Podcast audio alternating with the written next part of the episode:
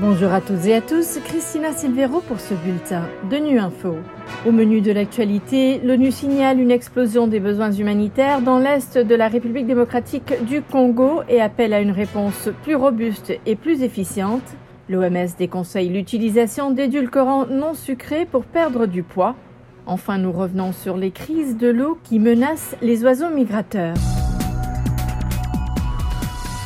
Il faut une grande mobilisation en faveur des populations qui souffrent dans l'Est de la République démocratique du Congo. C'est ce qu'a affirmé le représentant spécial adjoint du secrétaire général et coordonnateur de l'action humanitaire de l'ONU dans le pays à l'issue d'une récente visite de terrain de haut niveau qui cherchait à mobiliser les chefs d'agence des organisations humanitaires et ambassadeurs de nombreux pays afin d'appuyer les populations mais aussi de résoudre les conflits. Bruno Le Marquis a notamment souligné que la réponse humanitaire en RDC n'est financée qu'à 50%, alors que les 12 derniers mois ont noté une forte augmentation des besoins humanitaires. On l'écoute. Il faut une réponse humanitaire encore plus robuste, encore plus coordonnée, encore plus efficiente, parce que la quantité de besoins a vraiment augmenté de manière exponentielle au cours des 12 derniers mois dans la province du Nord Kivu, que ce soit Rutshuru, Niragongo, euh, Massissi et aussi Lubero. Donc une explosion des besoins depuis la résurgence du M23, avec plus d'un million de personnes qui ont été déplacées en un an. Je ne parle même pas de l'Itourie où vraiment la situation est extrêmement difficile. La réponse humanitaire en République démocratique du Congo est bon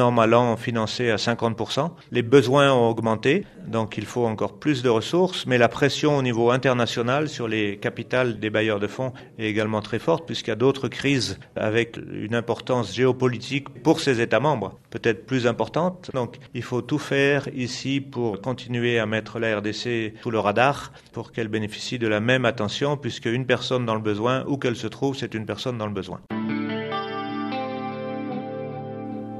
N'utilisez pas de substitut du sucre si vous essayez de perdre du poids ou réduire le risque de maladies non transmissibles. C'est ce que recommande l'Organisation mondiale de la santé dans une nouvelle ligne directrice sur les édulcorants non sucrés publiée ce lundi. Jérôme Bernard nous en dit plus. Selon les nouvelles recommandations de l'Organisation mondiale de la santé, l'utilisation d'édulcorants non sucrés tels que le sucralose et la stevia pourrait être plus néfaste que bénéfique. Cette recommandation se fonde sur les résultats d'une étude systématique des données disponibles qui suggère que l'utilisation des édulcorants non sucrés ne confère aucun avantage à long terme en matière de réduction de la masse grasse chez les adultes et les enfants. L'étude indique également que l'utilisation à long terme du substitut du sucre pourrait avoir des effets indésirables potentiels tels qu'un risque accru de diabète de type 2, de maladies cardiovasculaires et de mortalité chez les adultes. Remplacer les sucres libres par des édulcorants non sucrés n'aide pas à contrôler le poids à long terme. Selon l'OMS, les gens doivent envisager d'autres moyens de réduire la consommation de sucre libre, comme la consommation d'aliments contenant des sucres naturels, tels que les fruits, ou d'aliments et de boissons non sucrés les sucres naturels ne sont pas des facteurs alimentaires essentiels et n'ont pas de valeur nutritionnelle. L'OMS conseille aux gens de réduire complètement le goût sucré de leur alimentation dès le plus jeune âge pour améliorer leur santé.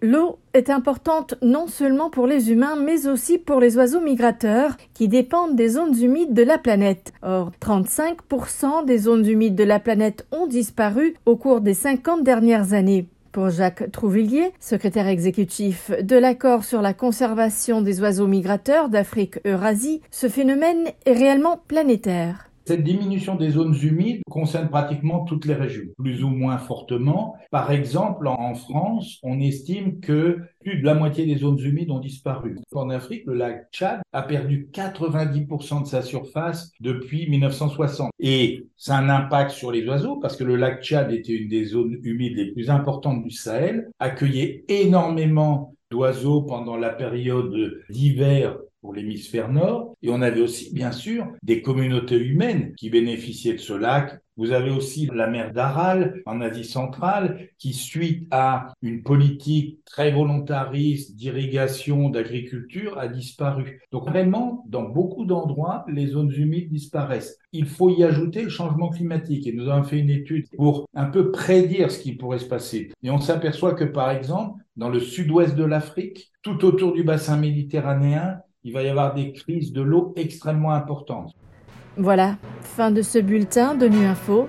Merci de votre fidélité. À bientôt.